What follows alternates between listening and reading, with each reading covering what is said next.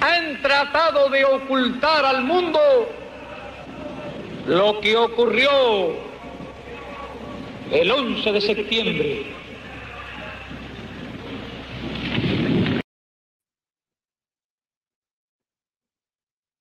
Boa noite. Hoje, como mostra o vídeo do comandante Fidel Castro, é 11 de setembro. Há 50 anos, o governo socialista democraticamente eleito de Salvador Allende era derrubado no Chile. Foi um dos mais duros golpes sofridos pela esquerda latino-americana, boa parte dela refugiada no país, justamente porque outros países da região já viviam sob ditaduras ou sob regimes não tão claramente ditatoriais, mas que caminhavam para o fechamento. Nós vamos falar sobre isso com Maria Caramês Carlotto, professora de Sociologia e Relações Internacionais da Universidade Federal do ABC, Valério Arcari, historiador e professor titular aposentado do Instituto Federal de Educação, Ciência e Tecnologia de São Paulo, e José Dirceu, ex-presidente nacional do PT e ex-ministro da Casa Civil do governo Lula. Em nome de Opera Mundi, eu cumprimento os três convidados. Boa noite, pessoal. Boa noite, Haroldo. Boa noite. Chile, Chile. Eu já pedi para mudar, que eu não sou ex. Eu sou advogado e militante político. Tá certo. Então nós vamos mudar, Disse. Eu nunca mais vamos te chamar de ex aqui, então. Tá certo.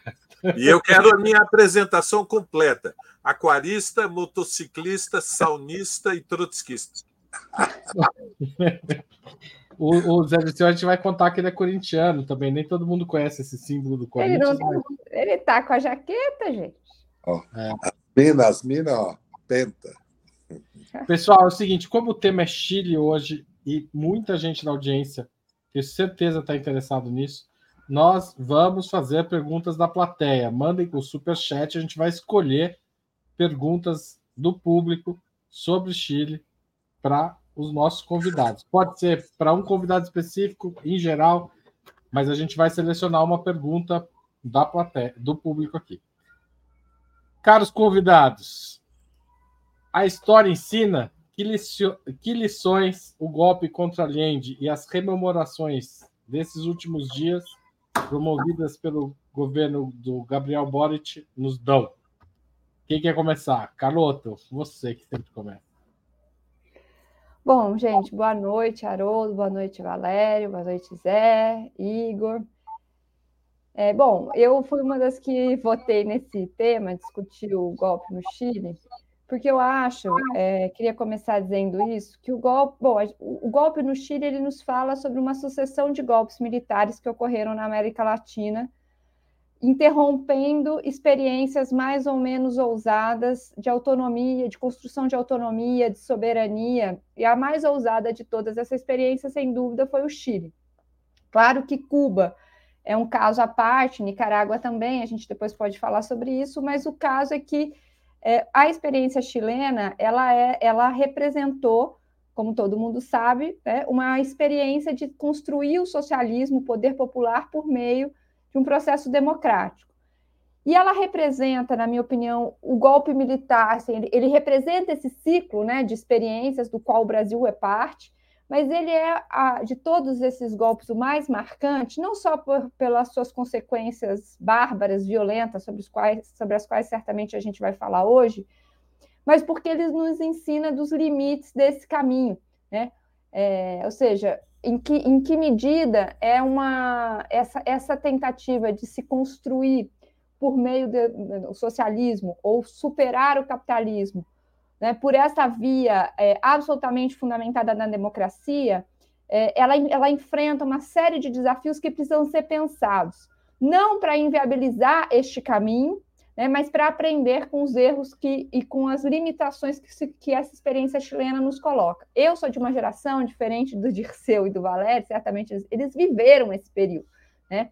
E é, é, a experiência deles é atravessada por isso. Eu nem era nascida em 73. Então, eu falo de um outro lugar.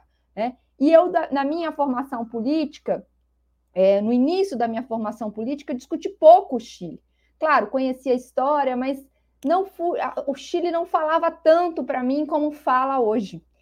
Eu acho que esse é, um, é um, um, aspecto importante, porque nós atravessamos o golpe de 2016, e o golpe de 2016 nos ecoa, claro, em outras proporções, muito diferentes, não foi um golpe militar, mas ele também, é, a meu ver, ecoa a experiência chilena. Eu disse é, no Instagram, divulgando essa live, que eu considero o golpe militar do Chile o mais importante do século XX, golpe militar, né, nesta categoria.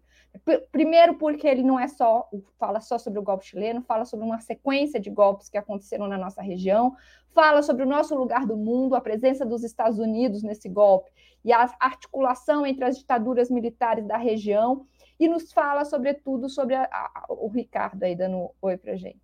É, fala, sobretudo, sobre é, esses paradoxos, esses limites sobre, sobre, os quais a gente precisa pensar se a gente quiser seguir via é, democracia rumo a uma experiência é, social e política mais avançada. Obrigado, Caloto. José Dirceu.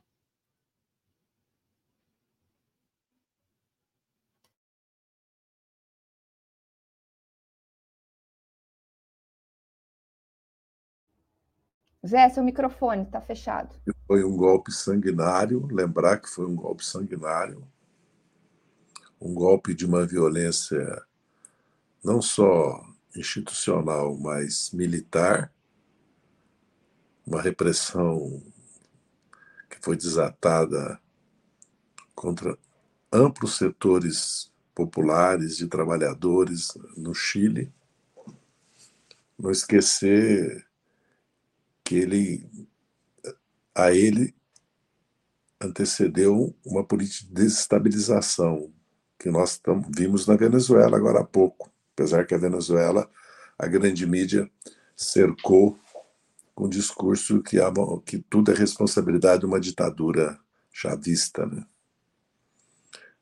São as sanções hoje que são legalizadas, piorou muito, né? Porque hoje tem as sanções, os bloqueios, como o de Cuba há 60 anos, o governo da Unidade Popular, que buscava o socialismo via eleitoral, para assim, fazer uma síntese, né, ele foi sabotado, destabilizado né, e inviabilizado do ponto de vista das reformas, né, via grandes greves de caminhoneiro, né,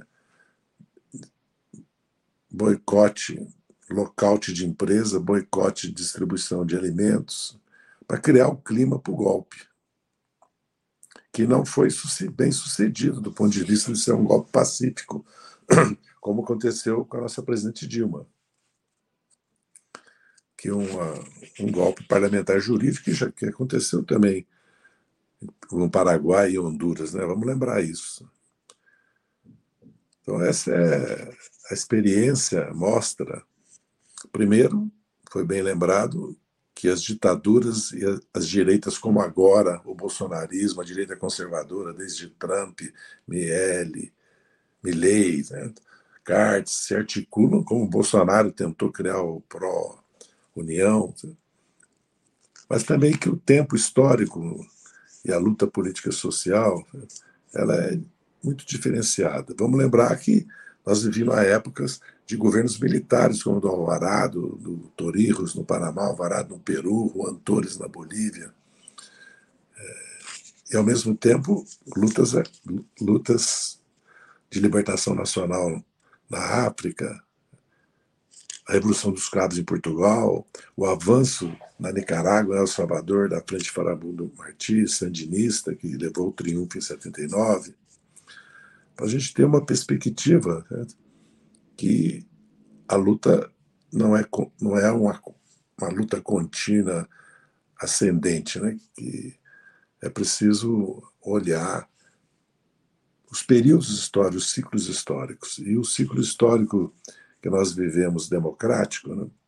sucedeu agora uma onda conservadora de extrema-direita, como foram o ciclo das ditaduras e depois de movimentos democráticos em todos os países. O que, o que isso significa? Que se luta. A luta, é a, a luta político-social é a única saída, a única alternativa. E que os processos não são iguais, não há modelos, né? e nem os momentos históricos. Obrigado, Disteu. Passo a palavra para Valéria Arcari. Bom, boa noite. Boa noite, Maria. Boa noite, Haroldo. Boa noite, Zé. Boa noite, Bejorini, que está nos acompanhando. Boa noite a todos que seguem o programa Outubro. Hoje é 11 de setembro, são 50 anos. Vesti a minha camiseta vermelha para vir a rigor. Cinco notas eh, telegráficas.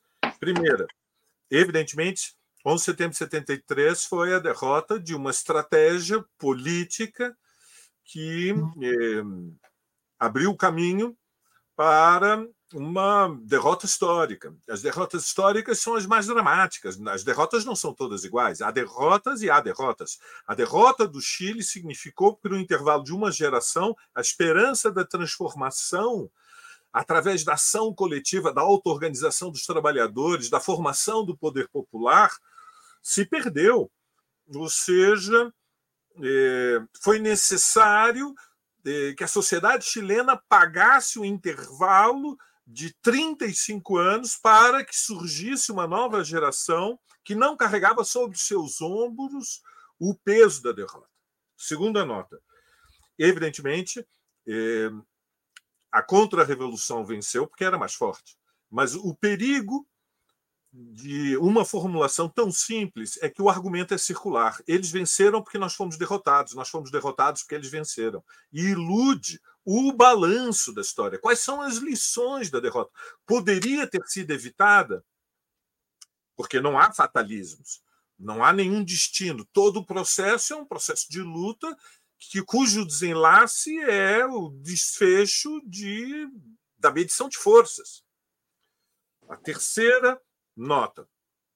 Não estava errado explorar ao máximo todas as possibilidades de lutar para chegar ao governo através da institucionalidade e desenvolver, participando de eleições, a experiência política de milhões de pessoas que queriam transformar a sociedade mas lembremos que o Chile, ao contrário de outros países do Cone Sul, não tinha conhecido ditaduras militares antes de 73, ou seja, a legalidade da democracia liberal no Chile vinha desde os anos 30. Aliás, nos anos 30 houve uma experiência de um governo de unidade popular, de frente popular. E, portanto, eh, a, a, a, derrota ela não legitima, ela não autoriza a conclusão anarquista ou substitucionista de que teria sido errado uh, participar do processo eleitoral, disputar a maioria, ocupar espaços na institucionalidade, não autoriza essa conclusão. Foi legítima a estratégia de lutar pelo poder através de eleições. Qual foi? Quarto principal erro. O principal erro foi abraçar uma tática eh, a partir do Palácio La Moneda de tentar neutralizar o golpe através de concessões sucessivas às eh, diferentes alas da direita, que culminou com a demissão do general Prats e a nomeação do general Pinochet para o cargo de chefe do, do Exército. Não queria terminar esta primeira intervenção sem dizer com muita emoção que a corrente política da qual eu sou herdeiro, seu fundador, morreu no Chile, no 11 de setembro, chamava-se Túlio Quintiliano. Está presente. Obrigado. Obrigado, Valério. Eu vou retomar um tópico aí que o Valério tocou. Era possível evitar o golpe? O golpe, o governo Allende resistiria caso adotasse uma política de frente ampla mais clara, abrisse mão de parte do seu programa, ou, pelo contrário, caso adotasse uma linha de enfrentamento mais aberta, mesmo que isso significasse, como foi no caso cubano, uma aliança explícita com a União Soviética? José Dirceu, você começa essa.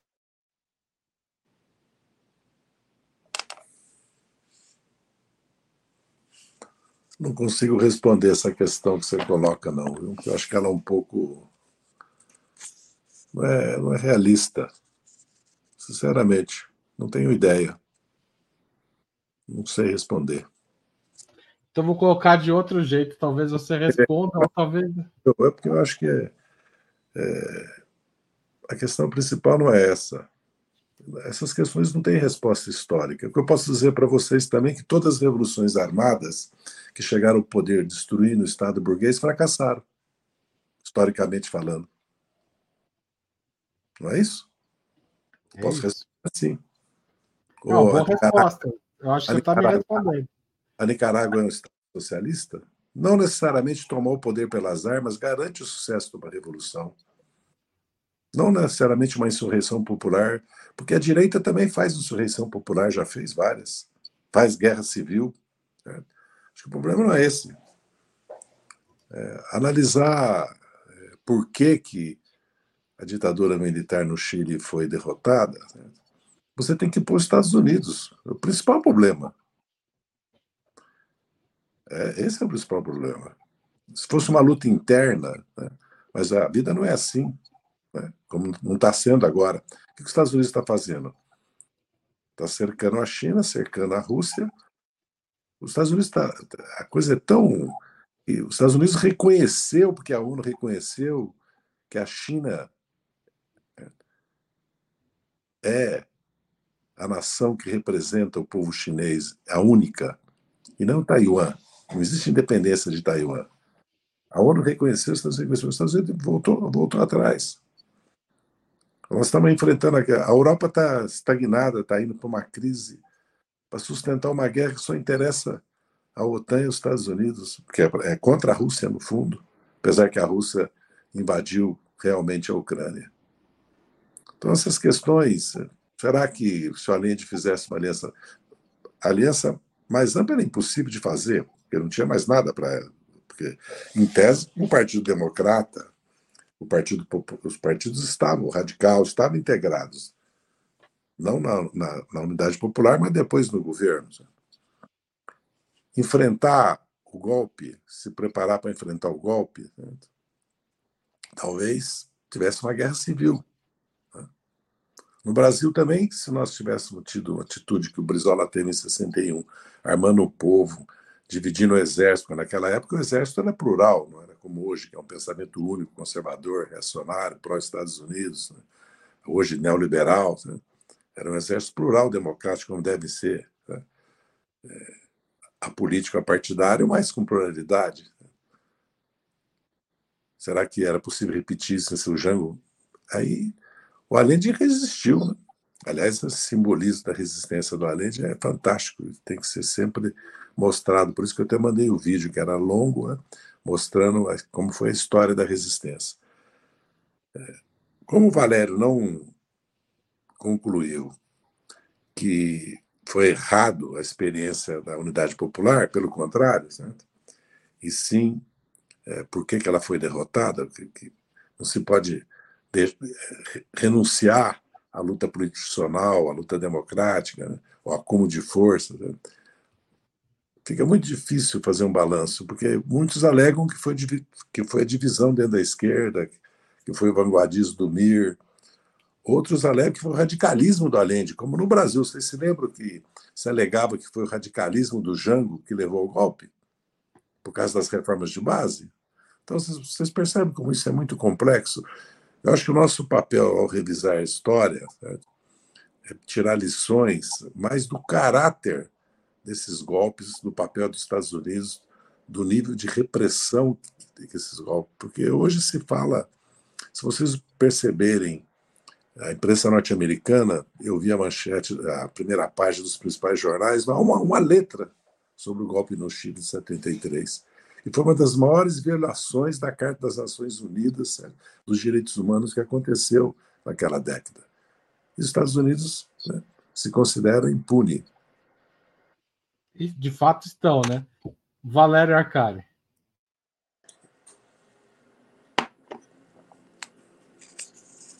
três observações rápidas, eh, talvez quatro. Queria concordar com duas, duas eh, comentários que o Zé fez. Primeiro, eh, todo modelo de contrafactual é útil mas é, é muito perigoso, porque é, os contrafactuais, e se, e se, ou seja, e se Allende, e se. Uh, são, são, são modelos que são construídos com racionalidade, mas é, que deixam sempre uma eles, eles são úteis em que dimensão, Haroldo? Eles são úteis na dimensão de que eles abrem a mente para a compreensão que antes do desfecho do golpe do 11 de setembro havia um campo de possibilidades e que, portanto, não há fatalismo na história. Neste sentido, eles são úteis, mas são, é preciso usá-los com muito cuidado, muita responsabilidade, senão você prova qualquer coisa no mundo imaginário das hipóteses. Segunda nota que eu quero concordar Zé, não se pode fazer uma avaliação da relação social e política de forças no Chile, excluindo o papel do imperialismo norte-americano, que foi decisivo desde o início. Vamos lembrar que Allende vence as eleições, mas é a maior minoria, e pela Constituição chilena era necessário que o Congresso fizesse a votação num segundo turno pelos parlamentares eleitos e, portanto, a Unidade Popular não tinha maioria absoluta, tinha que negociar com a ala esquerda da democracia cristã, sendo que o Frei estava, o líder histórico, estava conspirando com as forças reacionárias. E na véspera do processo, Schneider, um dos generais eh, que respondiam à tradição mais constitucional, foi assassinado. Isto, evidentemente, é, foi o gatilho para uma mobilização social que garantiu a posse do Allende, mas o imperialismo conspirou para impedir a posse do Allende e eleger o Frei, que tinha perdido as eleições, contra o, o, contra o candidato que tinha vencido, que era a maior minoria. Portanto, o papel dos Estados Unidos, que despejou dezenas, dezenas, se não centenas de milhões de dólares para financiar o boicote dos caminhoneiros, para financiar o desabastecimento, para criar o caos econômico, para financiar a imprensa mais reacionária, especialmente o jornal El Mercúrio, que era o centro da agitação e propaganda da reação, não pode ser diminuído. Quarto, a terceira nota, é, eu acho que quando nós começamos a fazer o balanço histórico, nós temos que dizer que a experiência do governo Allende foi daquelas que eh, nas quais a esquerda ascendeu a gestão do governo através da legalidade, eh, realizou façanhas históricas. Houve a nacionalização do cobre sem pagar indenização. A partir dali, a contra-revolução estava se preparando para o golpe, sem nenhuma indenização, Auroldo. Não pagaram um tostão. Vamos lembrar que a reforma agrária beneficiou 100 mil famílias, mais de 5 milhões de hectares de terra foram distribuídos para 100 mil famílias, beneficiando 500 mil pessoas num país com menos de 10 milhões de habitantes. Vamos lembrar que a experiência de democracia direta e auto-organização de poder popular, que assumiu a forma mais elevada nos cordões industriais, não tem paralelo na América Latina é uma experiência de auto-organização para garantir o abastecimento, e o governo impôs o congelamento de preços e a distribuição de uma cesta básica para todas as famílias por um preço que era subsidiado pelo governo. E, por último, é, mas não é importante, é evidente que nos primeiros três anos do governo Allende, a vida melhorou no Chile para o povo, aumentou a distribuição de renda. Então, é, o sentido do balanço histórico é, em primeiro lugar, nós reafirmarmos que é possível mudar o mundo, mas só é possível com luta, com coragem, com estratégia, com tática, com confiança na mobilização popular. E é por isso que nós honramos os mártires que morreram depois do golpe de Pinochet. São eles que marcham ao nosso lado para abrir as alamedas do futuro. Tá bem. Obrigado, Valério. Maria Carlota.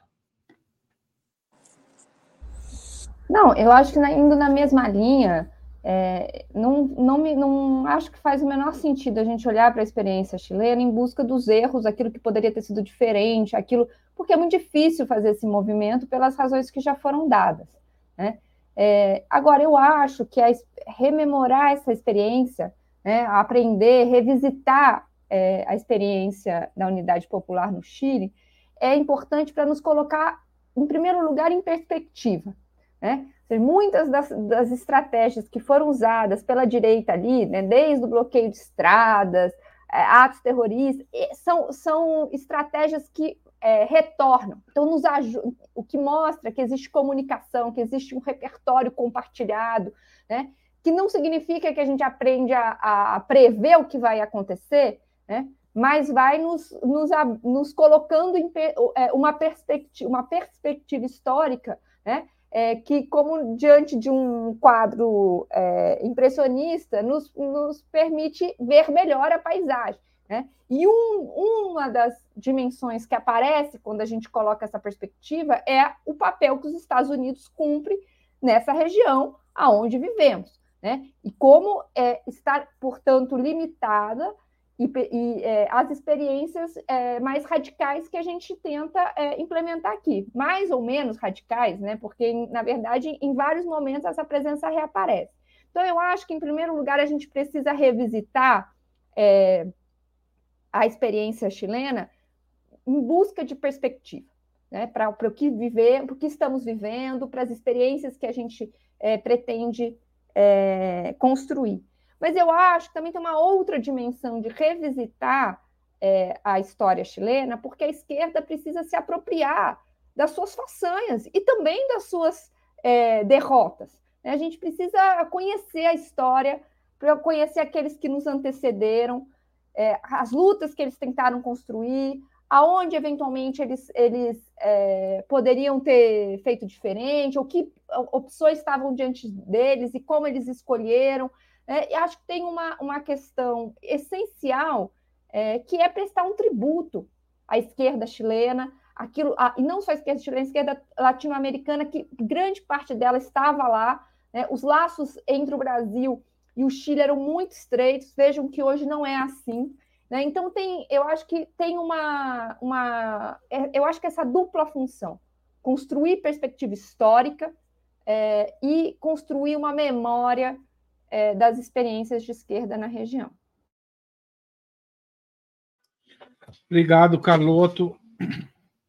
É, de certa forma, o legado político do Pinochet, né, com a tortura, a morte, desaparecimento de opositores, foi bastante denunciado e faz parte da, digamos, houve uma certa, ainda que a gente enfrente tentativas de golpe, etc., mas fez parte do processo é, a derrubada do governo Pinochet e, e, e no próprio Chile a condenação de militares que participaram disso.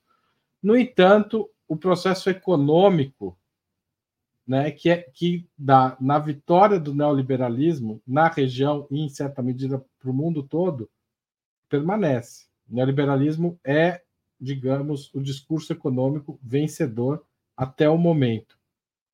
Como combater este neoliberalismo, essa herança chilena? Eu vou começar com o Valério Arcari.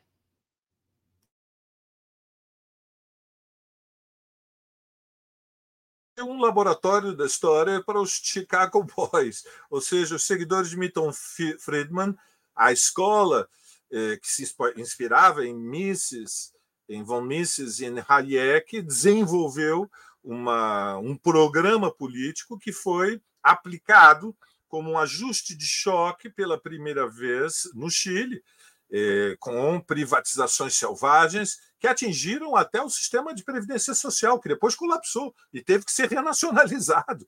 E hoje, no Chile, há milhões de, de, de pessoas idosas que vivem em condições de sobrevivência biológica, em função do que significou a ruína do sistema de previdência social com as privatizações.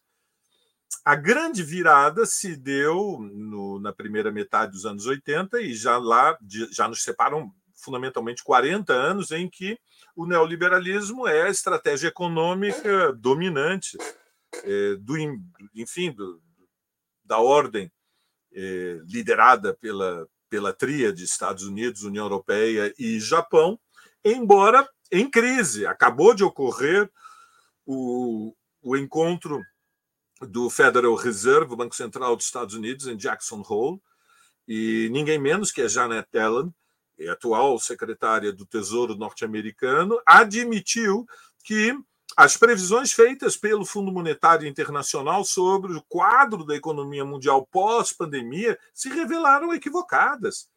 Ou seja, que a, a estratégia de combater a onda inflacionária com o aumento das taxas de juros, ou seja, de dar um choque de é, recessivo para produzir o desemprego e reduzir o salário médio, fracassou. A onda inflacionária continua persistente. Outros fatores que vão além do, do que eles chamaram disrupção das cadeias produtivas durante a pandemia atuam e remetem fundamentalmente ao fato de que é, as taxas de lucro é, elas é, cumpriram a, elevação das taxas de, de, de lucro durante a, durante a, a pandemia, levar, produziu uma concentração de capitais que não tem precedentes no intervalo tão curto de tempo.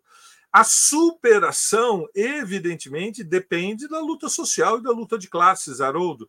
É, nós estamos vendo as dificuldades no Brasil é, com o arcabouço fiscal. É, e, elas é, são, uma, são um terreno no qual se disputa o destino das nações e, a rigor, da vida civilizada diante do perigo do aquecimento global e das tensões entre os Estados Unidos e a China, a guerra na Ucrânia e o perigo de guerra mundial. É, e, nesse contexto, é, a, a, lição que a história nos deixou no, no, laboratório chileno é cruel, ou seja, as derrotas históricas têm um preço gigantesco. E, e, a, a, indústria chilena é, foi desmantelada com o ajuste inspirado pelas ideias do Chicago Boys, o Chile ocupa hoje um lugar no mundo que é fundamentalmente de exportador de commodities. O Chile é um produtor de frutas, é um produtor de vinhos, é um produtor, um produtor de, de madeira, cobre, de cobre. Bom. É isso. Então, é, é uma luta que ainda está inconclusa, Haroldo. Obrigado, Valério. Terceiro, você falou madeira aí? Cobre, cobre salmão. Ah, salmão, é verdade. E vinhos, alguns excelentes. Maria Carlota. Não para o meu gosto, mas são bons. Então, esse é um tema que me interessa demais. Assim, eu, eu pegando aí o, o, veio do Valério, é, a gente fala muito sobre a questão da experiência chile, da, do laboratório chileno, né? Ou seja, o Chile foi um laboratório. Por que, que esse debate ele é importante hoje? Por dois motivos muito importantes.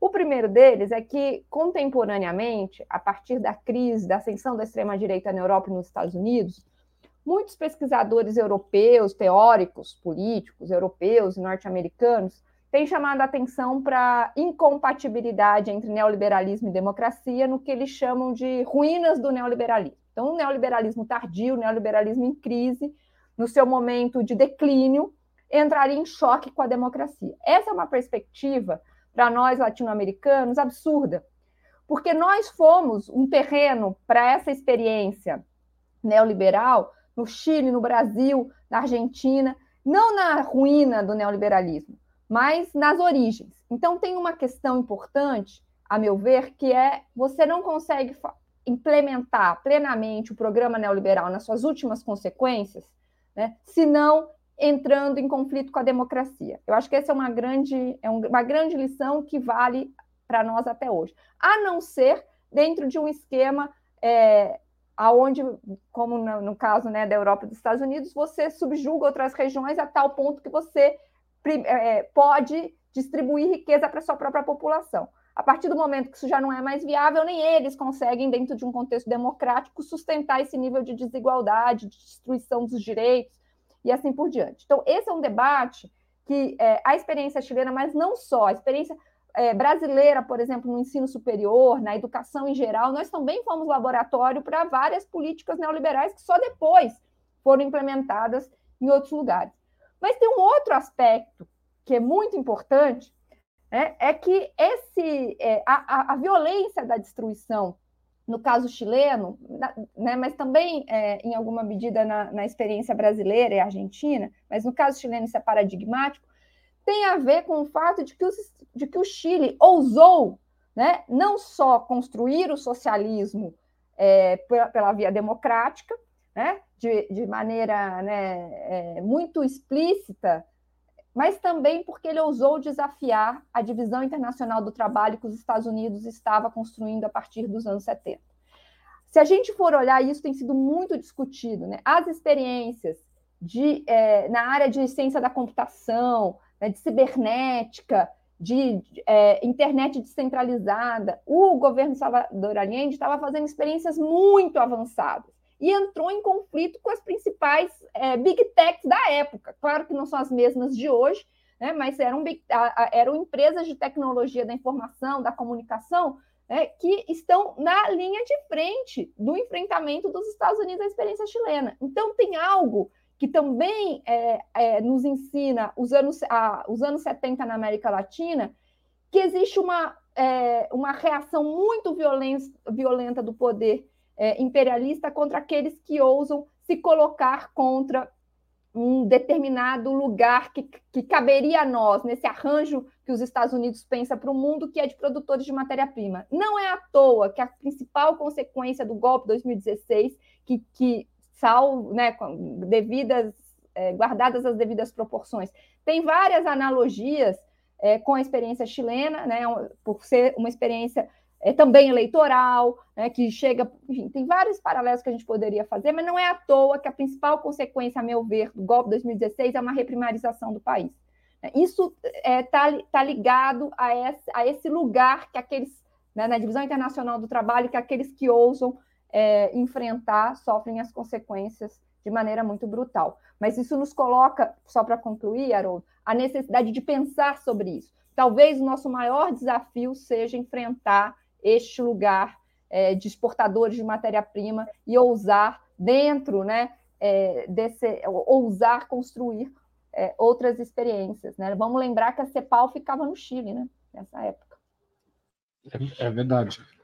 Aliás, a gente tem uma entrevista aqui no canal bem bacana sobre a experiência chilena com tecnologias e tal, com Eugênio Morozov. Quem quiser procurar, procura aí no nosso canal. Zé Dirceu, neoliberalismo é a herança econômica do Pinochet? É, foi muito importante ter ouvido o Valério sobre a experiência popular, democrática, radical né, da unidade popular e também da sua política industrial. Né? De como ela fez de tudo para enfrentar o desabastecimento, a sabotagem, as greves de caminhoneiro, né? Radicalizando o processo, ao contrário do que aparentemente é, se conclui. Eu quero deixar isso registrado. O que comanda a economia do mundo hoje? Porque nós, no Brasil, é, nós temos um pensamento único, uma hegemonia que é do capital financeiro, inclusive na mídia, né? É, que a economia vai se transformando, parece que numa ciência exata. Mas o que comanda hoje o mundo é a política. Só a política. É a tentativa dos Estados Unidos de manter uma hegemonia que ele está perdendo pela via das armas, né?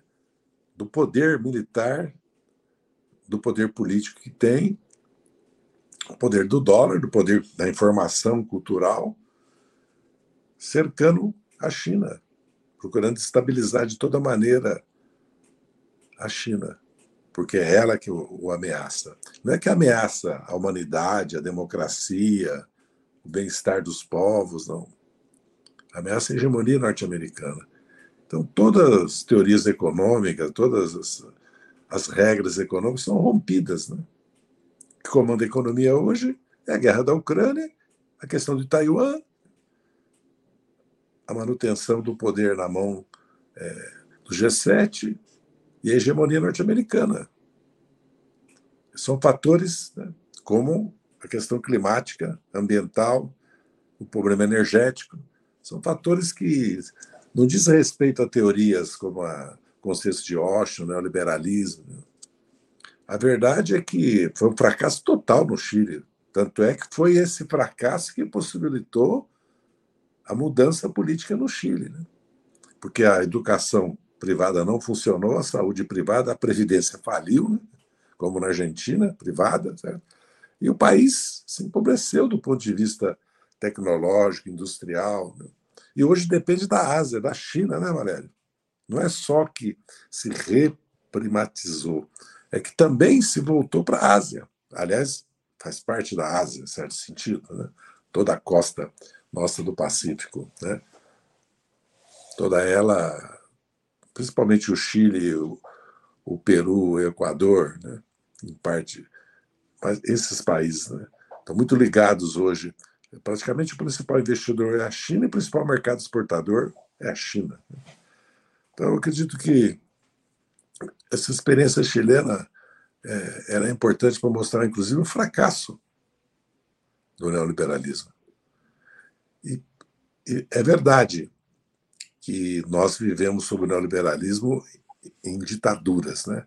mas também é verdade que o, a, a, a, a emergência da extrema-direita, do negacionismo, do obscurantismo, fundamentalismo, da xenofobia, certo? que, que acontece no mundo, é consequência do neoliberalismo no sentido que destruiu certo? Uma base social, política, cultural que existia, é, que constituía a base também da democracia social, né? constituía a base da própria hegemonia que as burguesias construíram muito a partir do da herança e do poder construído nesses países, da riqueza, mas propriamente a partir do colonialismo, né? Porque a gente esquece que houve colonialismo, né? As nações que hoje se dizem desenvolvidas, é, vamos lembrar que durante 200 anos a Inglaterra explorou a Índia, né? Que era a quarta economia do mundo, era a quarta economia do mundo, né? e se transformou quando os os indianos, quando os ingleses foram obrigados a se retirar da Índia, né, dos países mais pobres do mundo. Obrigado, José Dirceu. Eu vou aproveitar aqui e fazer um pequeno intervalo para pedir o apoio e a contribuição de vocês. Primeiro, queria agradecer ao Roberto Selig, que se tornou membro pagante hoje, durante esta live. Obrigado, Roberto. Seja bem-vindo. Bom, é, como vocês sabem, a principal forma de financiamento de Ópera Mundi é o jornalismo, é, é, é, é são os nossos espectadores e nossos leitores. Para manter e ampliar o nosso jornalismo, a gente pede a contribuição de vocês. A Maria Lúcia Sampaio acabou de fazer também o super chat. Bom, onde fazer isso? operamundi.com.br barra apoio. Tem assinatura solidária, tem várias faixas de contribuição, vários. É, você pode fazer contribuição anual, mensal. Escolhe lá que cabe no seu bolso. Semelhante forma, se tornar membro pagante no nosso canal, também tem várias faixas de contribuição. A terceira forma é você fazer um super chat ou um super sticker. Super chat, como fez a Maria Lúcia Sampaio. Aliás, mandem perguntas que nós vamos fazer aqui para nossos convidados. Até agora não chegaram perguntas, então vão ficar as minhas, que nem sempre são as melhores. E finalmente, nós temos o, o, o Pix. Mande um Pix para apoia.operamundi.com.br. Tá certo, gente? O jornalismo de Operamundi agradece a nossa luta aqui diária e combativa para trazer assuntos importantes como esse do Chile Continua. Bom, eu vou fazer. O, o, hoje, o presidente do Chile, o Gabriel Boric, fez um discurso agora há pouco, afirmando que a democracia não está garantida e temos de cuidar dela. Boric também afirmou que é preciso cuidar dela transversalmente e cuidar de incluir as minorias neste processo. Qual é o caminho para cultivar a democracia e afastar a direita nos próximos anos do continente? Tarefa é inglória. Começo com o Valério Arcari.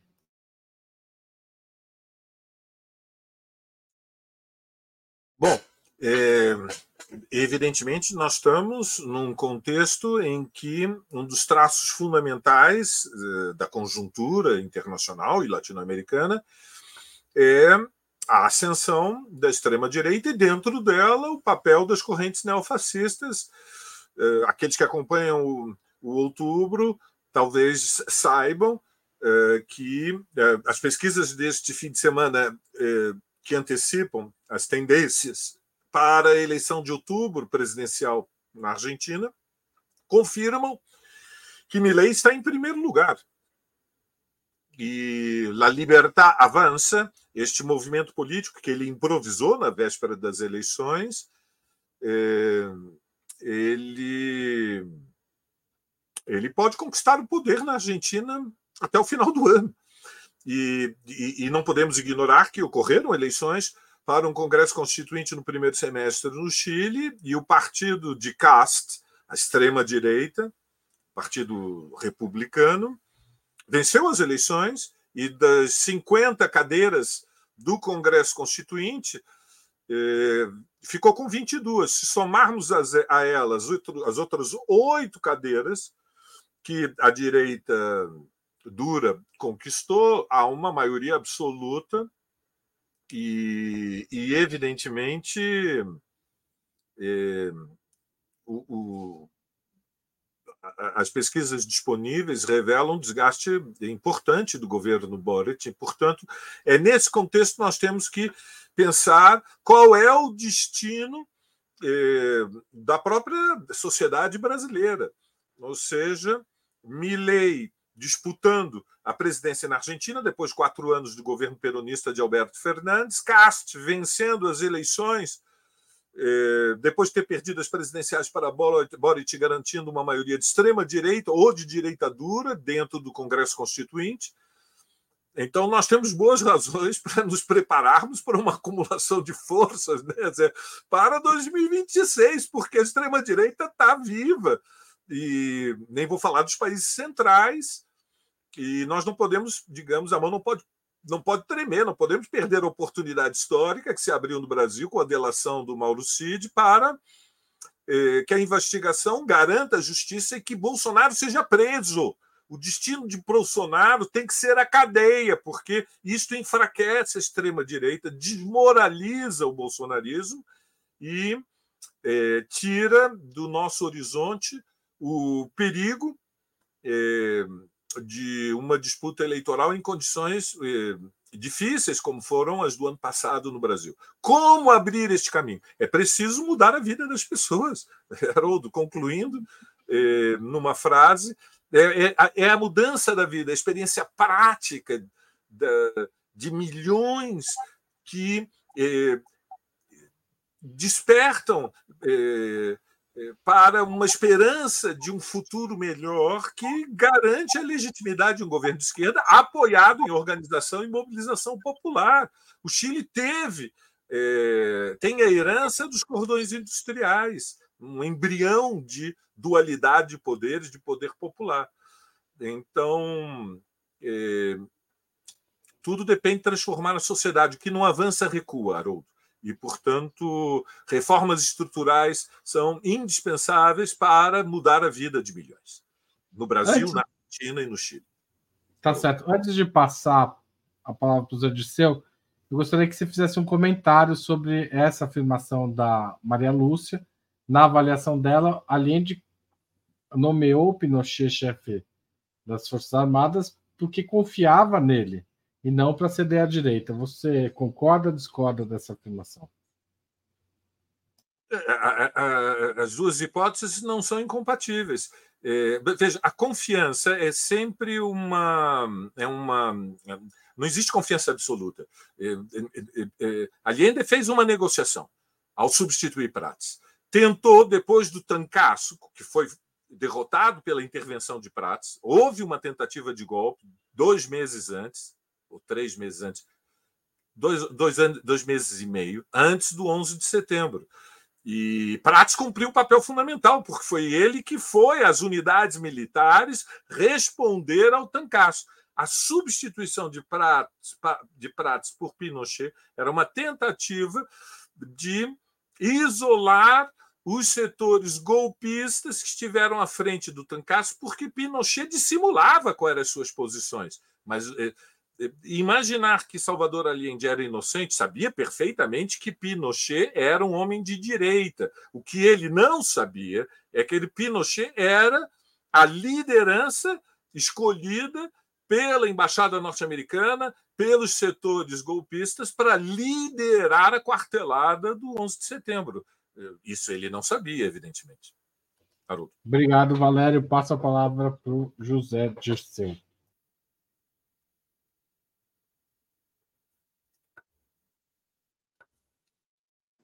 Eu não entendi qual a questão que você colocou, não entendi.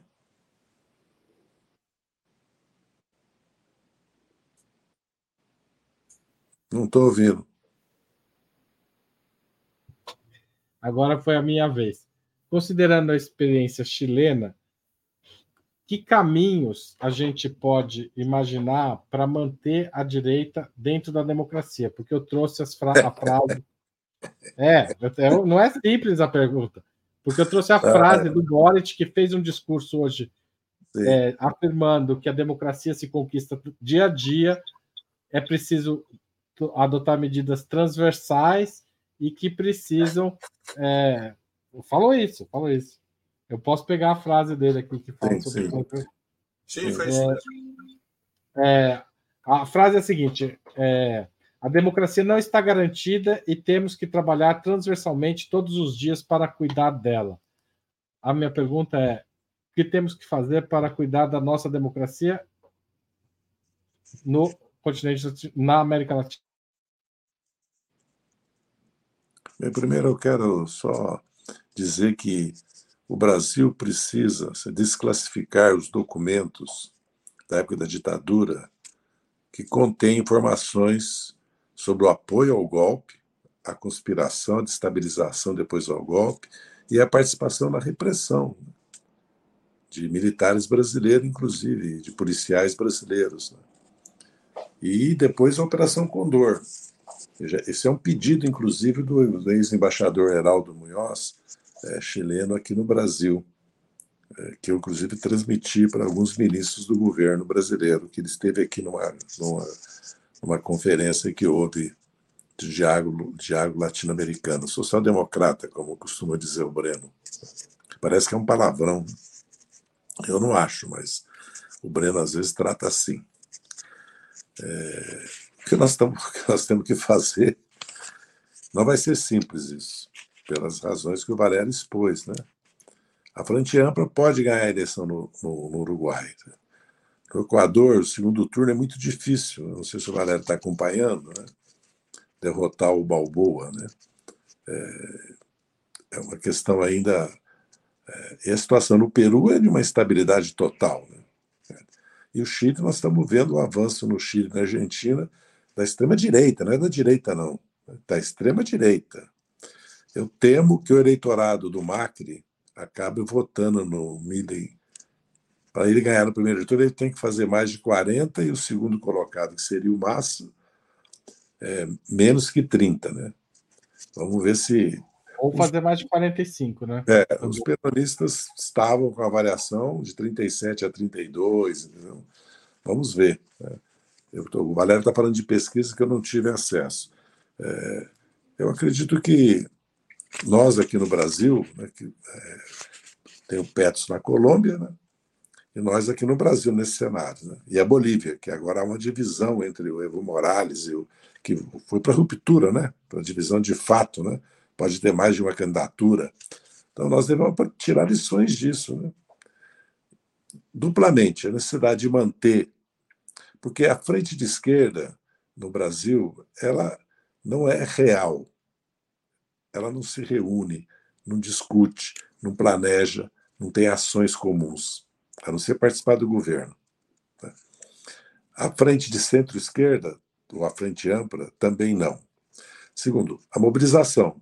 O governo do Lula, esse terceiro, precisa da mobilização, da participação, porque é uma, ele tem minoria na Câmara e no Senado, é uma, uma decorrência óbvia. Né? Então nós temos um problema, certo? Que, que é o problema, não o governo em si, tem os seus problemas, enfrenta as suas contradições, suas crises. Agora, os partidos políticos, né, particularmente o PT e o PSOL, é, têm uma responsabilidade nessa articulação e nessa mobilização. E há uma disputa político-cultural. Para garantir a maioria na sociedade, precisa de ações do governo, que eu acho que o governo tem adotado, que garantam o atendimento às expectativas populares da grande massa de trabalhadores do país, mas também de disputa político-cultural, para formar consciência e de desenvolver a luta política e social também. E se nós olharmos o nosso cenário, não é bom. Não sei se eu estou sendo pessimista. Não é bom, nesse ponto de vista. Né? É bom no sentido que o governo, apesar das dificuldades da transição do golpe de A8, da herança, avançou, cumpriu as suas propostas tá? está procurando construir um programa de investimento para esse ano de 23, para o final de 23 e 24, né, que seria esse PAC, que é mais de obras, que são muito necessárias, de infraestrutura, é, educação, saúde e obras também que diz respeito à questão energética. Né? Então, há muitas oportunidades para o Brasil, né? mas também há muitos desafios. Eu acho que o desafio político é o principal. Tá certo. Eu queria dizer para quem está assistindo, a Maria Carlotto teve um problema pessoal, ela precisou sair. Então, espero que ela consiga voltar, mas se ela não conseguir, eu queria desde já agradecer a participação dela neste, nesse, nesta conversa. É, Dirceu e Valério. Então, o Dirceu puxou a questão dos documentos, que eu acho tremendamente importante e fundamental para a gente entender melhor a Operação Condor e todo, todas as relações entre as ditaduras latino-americanas. O governo Lula e o, o, o, tem caminhos a percorrer nesse sentido, por exemplo, reconstruir a Comissão Nacional da Verdade e, inclusive, buscar documentos e informações nos países vizinhos, inclusive no Chile, para poder reforçar esse combate ao autoritarismo na América Latina, vou passar a palavra para o Valério. Muito bem. Bom, porque, primeiro uma pequena nota.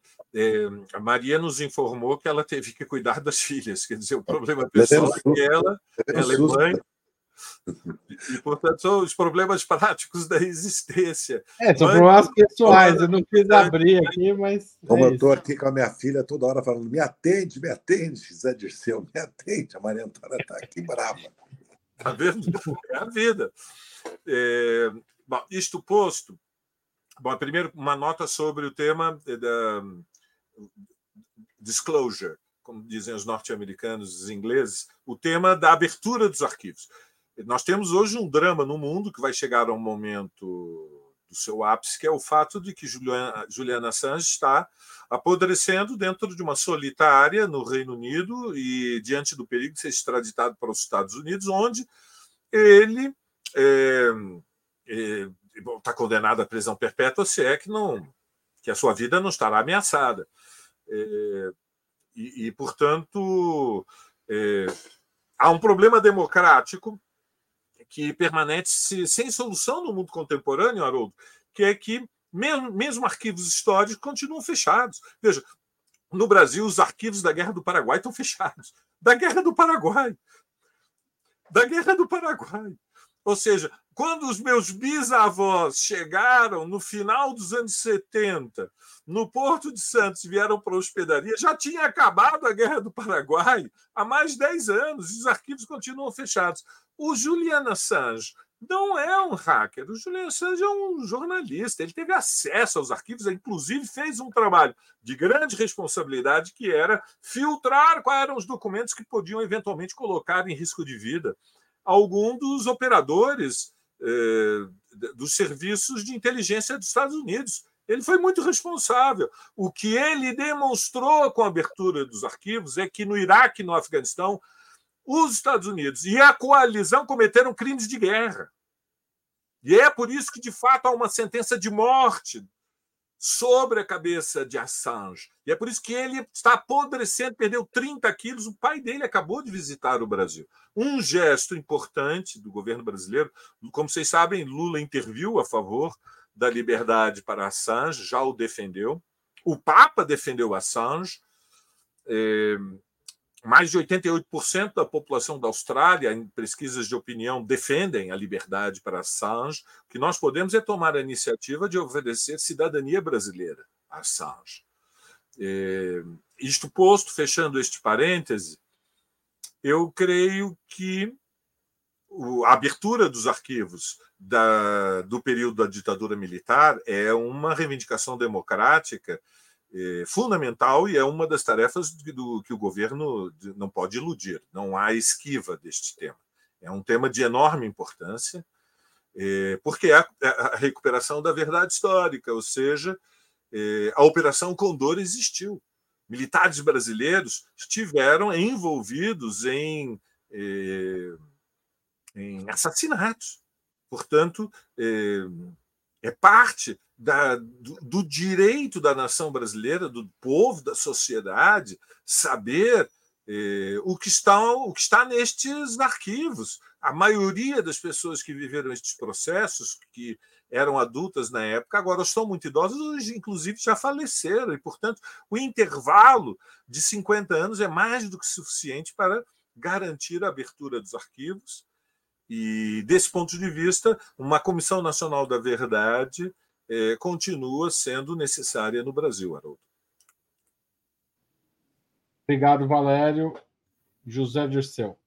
Não, eu faço minhas as palavras do Valério e acrescento que o ministro de Direitos Humanos, Silvio Almeida, deu retorno que vai se empenhar nessa desclassificação. Eu, eu enviei também o pedido para o ministro da Justiça, é mais do que natural, certo?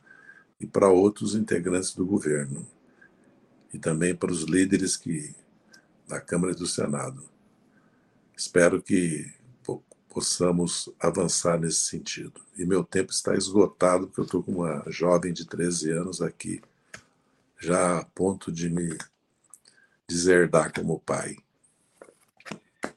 Tá certo. Então eu vou dar excepcionalmente por encerrado outubro antes do reloginho apitar.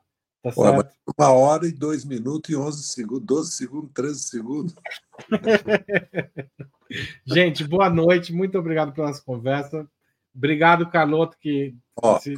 propõe um tema: reforma administrativa. Vamos tratar disso. Pode, pode estar tá na nossa pauta aqui. Bom. E Obrigado. põe no final agora do, os vídeos das manifestações tão bonitas e tão emocionantes no Chile. Dias de Santiago do Chile. Isso, muito importante. Vamos pôr, vamos pôr, e depois pôr um trechinho das manifestações, e depois vamos colocar o discurso completo do Fidel. Muito que, bem. Que o Dirceu sugeriu. Tá Abraço. Certo? Viva Abraço. a Revolução Chilena! Viva, Viva Miguel Henriquez! Viva os cordões industriais!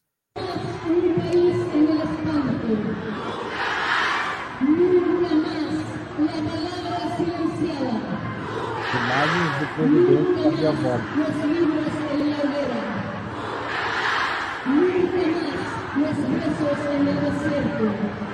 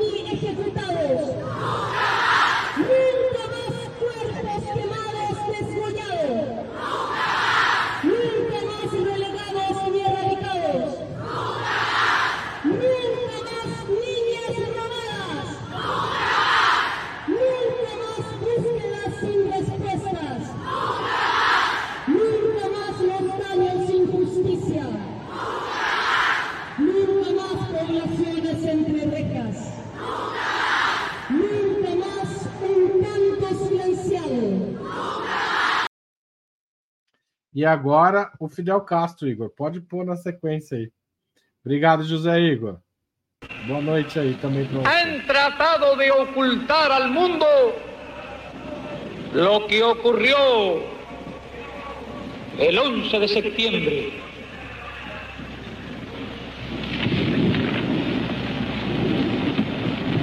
A las 6 y 20 de la mañana del 11 de septiembre, el presidente Allende recibió una llamada telefónica en su residencia de Tomás Moro, informándole del golpe militar en desarrollo. De inmediato pone en estado de alerta a los hombres de su guardia personal y toma la firme decisión de trasladarse al Palacio de la Moneda para defender desde su puesto de presidente de la República al gobierno de la Unidad Popular.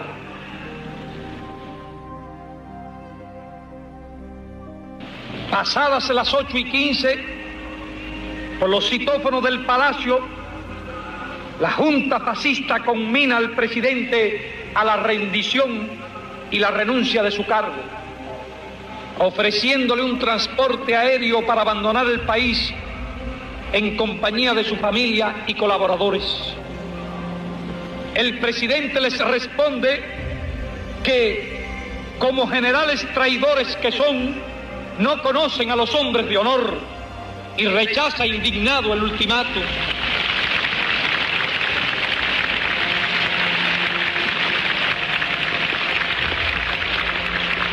A las 9 y 15 de la mañana aproximadamente se realizan las primeras descargas desde el exterior contra el palacio.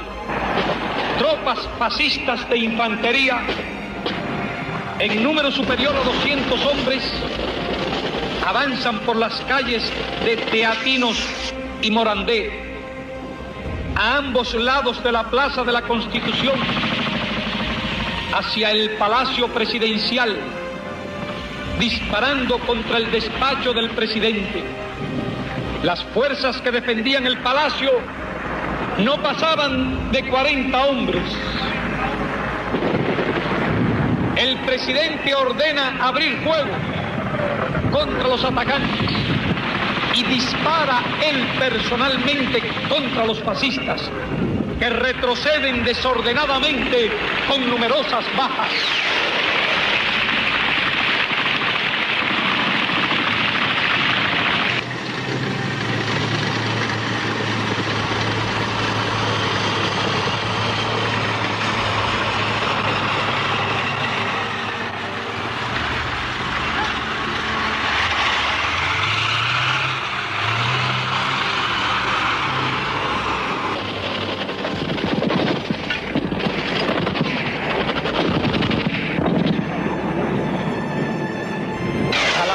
Aproximadamente comienza el ataque de la aviación.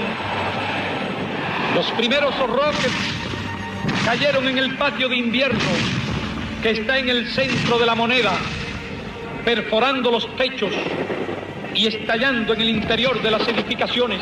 Nuevas oleadas de aviones y nuevos impactos se suceden uno tras otro, inundando de humo y de aire tóxico todo el edificio. El presidente da órdenes de recolectar todas las máscaras antigases. Se interesa por la situación del parque y exhorta a los combatientes a resistir firmemente el bombardeo. Próximo a la 1 y 30, el presidente sube a inspeccionar las posiciones de la planta superior. A estas alturas, numerosos defensores habían perecido por la metralla, las explosiones o calcinados por las llamas. El periodista Augusto Olivares asombró a todos por su comportamiento extraordinariamente heroico. El mismo día 11, alrededor de las 12 del día, nuestra embajada recibió el primer ataque de los fascistas.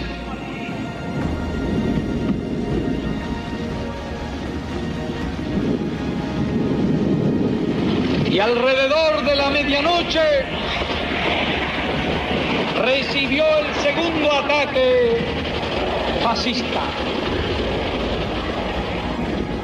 Pero ambos fueron rechazados enérgicamente. Pero si cobarde fue la agresión contra la embajada. mucho más cobarde todavía fue la agresión contra nuestro barco. Barco mercante que había ido a llevar los suministros de azúcar al país. Pasada la 1 y 30, los fascistas se apoderan de la planta baja de Palacio. La defensa se organiza en la planta alta y prosigue el combate. Los fascistas tratan de irrumpir por la escalera principal. A las dos aproximadamente logran ocupar un ángulo de la planta alta. El presidente estaba parapetado junto a varios de sus compañeros en una esquina del Salón Rojo, avanzando hacia el punto de irrupción de los fascistas recibe un balazo en el estómago que lo hace inclinarse de dolor. Pero no cesa de luchar. Apoyándose en un sillón, continúa disparando contra los fascistas a pocos metros de distancia.